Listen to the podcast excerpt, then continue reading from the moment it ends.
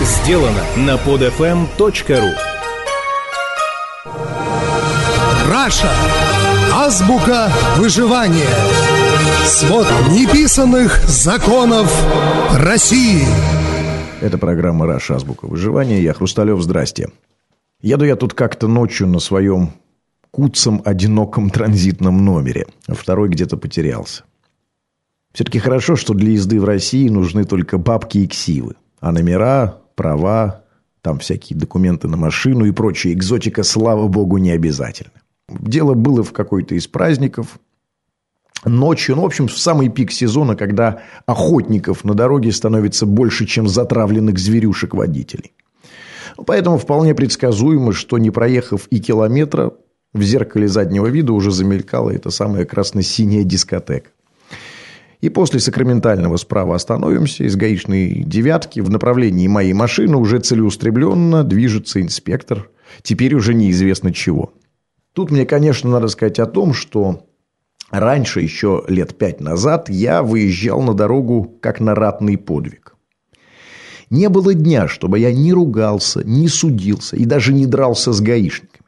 Мне по наивности, молодости и глупости казалось, что в устройстве российских дорог, планово исключающим возможность езды по правилам, в этих всех нелепых разметках, в дорожных знаках, тотально запрещающих левые повороты и в прочих издевательствах над российским водителем, виноваты они, злые гаишники. И так было до тех пор, пока я не понял, что сражаюсь, увы, с ветряными мельницами и что в дьявольском лабиринте российской дороги, придуманной не для езды водителя, а для заработка ДПС, виноваты отнюдь не гаишники. Они всего лишь пользователи. В этом, конечно же, виновата система. А бороться с системой на дороге – это все равно, что, желая одолеть тигра, попытаться оторвать ему хвост. То, что происходит на дороге, не коррупция, а правила игры. Не нравится правило – меняй игру, то есть систему. А систему меняют не на дороге, а на выборах и нагло-лицемерные заявления водителям, типа «не давайте взятку, инспектора не будут брать», это то же самое, что посоветовать девушке, стоящей в темной подворотне перед маньяком-насильником. Не хочешь, чтобы насиловали? Так не давай. Если я не буду давать взятку, я не смогу ездить. Вот и все. Точка. И если я такой честный и бескомпромиссный не дам гаишнику взятку, он получит ее от следующего, менее принципиального, который, решив проблему самым быстрым путем, тут же отъедет. А я поеду в самый гуманный в мире суд, где меня без вариантов, в соответствии с негласным правилом «он гаишник, ты дурак», попросту лишат прав. А дальше либо ковылять пехом, либо опять заносить. Но только теперь заносить уже нужно в два раза выше и в двадцать раз больше, а в итоге та же взятка. Но, конечно же, помечтать о том, что все российские водители разом перестанут давать, конечно же, не вредно. И в тот самый светлый момент прозрения я изменил свое отношение к гаишникам, чья профессия, конечно же, далеко не синекура. Судите сами, зимой отморозка, летом запарка. То солнечный удар, то отмороженный член. Сверху инквизиция начальства, снизу анафема водителей, а вокруг дорожная пыль и будочная вонь. И вознаграждением за всю эту пытку лишь наши с вами мятые пятихатки. Согласитесь, что это немного. И как только я это осознал, избушка повернулась ко мне передом. По судам я больше не таскаюсь, нервы себе не порчу, пешком не хожу. А всего-то оказалось надо. Это немного вежливости и чуть-чуть денег. И вот теперь с гайцами, как с отцами. Только вежливо, только с уважением и с пониманием. И главное, главное это поговорить. В умении разговаривать вообще главный секрет дешевого или вообще бесплатного решения проблемы. Хотите отскочить? Правильно разговаривайте. Разговаривайте обо всем. Обо всем том, что ДПСникам приятно слышать. О бедных них. О несчастных вас. О том, что все ваши друзья и родные работают в ГАИ. О том, что все в вашей семье от сестры до тещи хотели стать инспекторами ГИБДД. И что сами вы не инспектор только по воле черного случая. О том, что нарушили правила вы не от хорошей жизни, а только мы лишь потому, что среда заела. В общем, сочетайте раскаяние с достоинством. Кажитесь паинькой, но не лохом. Демонстрируйте уважение, но не страх. Признайте свою вину по правилам, но не по справедливости. Будьте податливы, но не жалки. Покажите расстройство, но не панику, мол, если права отберут они, то есть концы и выше.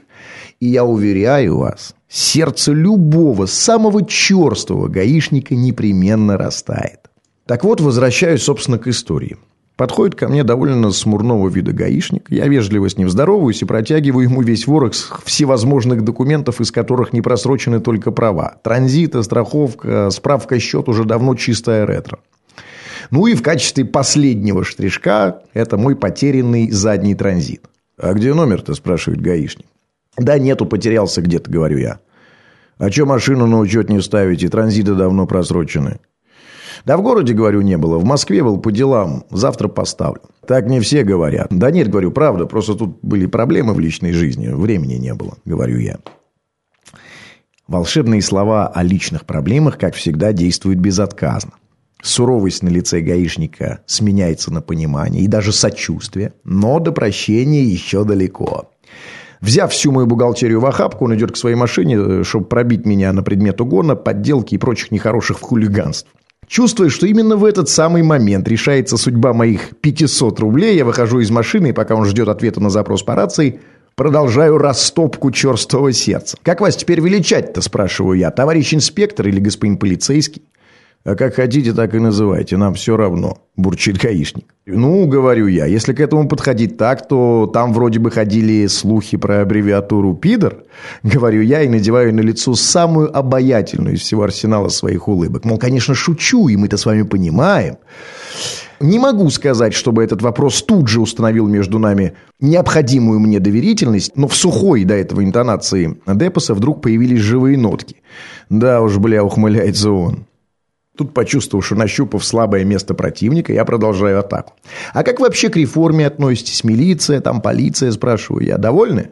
И вот тут-то понимаю, что попал в самое яблочко. В уже подобревшем взгляде инспектора вдруг загораются огоньки неприкрытого гнева, и с едва сдерживаемой яростью он гремит на всю улицу. «А нам-то что быть довольными? Это пусть радуются те, кто бабок с этого получил». Извергает инспектор, намекая, конечно же, на миллиардный бюджет, выделенный государством на переименование милиции в полицию.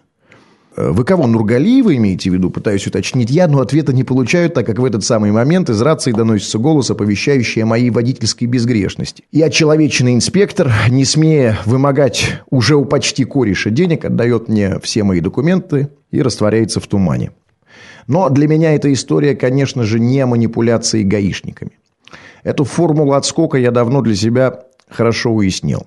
Дело в том, что в этой рядовой дорожно-транспортной миниатюре наша полимилиция, или как там ее теперь, предстает как на ладони. Это многомиллионная, закрыто-корпоративная структура колосс на глиняных ногах. И проблема здесь не только в нашей нелюбви к ним. Эта проблема очевидна, и именно она послужила толчком к этой не к ночи помянутой реформе. Проблема заключается в нелюбви младшего состава к старшему, когда сержанты ненавидят майоров, а майоры генералов. Ненавидят и не стесняются говорить об этом первому встречному. Мы имеем дело с двойным потоком ненависти водителей гаишникам и гаишников к своему начальству. И в этом случае трогательной инфантильной сменой вывески не обойтись. Здесь нужна глобальная смена игры. Мы живем на мине, которая в любой момент может рвануть. Game over. Это была программа «Раша. Азбука выживания». Я Хрусталев. Пока. Скачать другие выпуски этой программы и оставить комментарии вы можете на podfm.ru.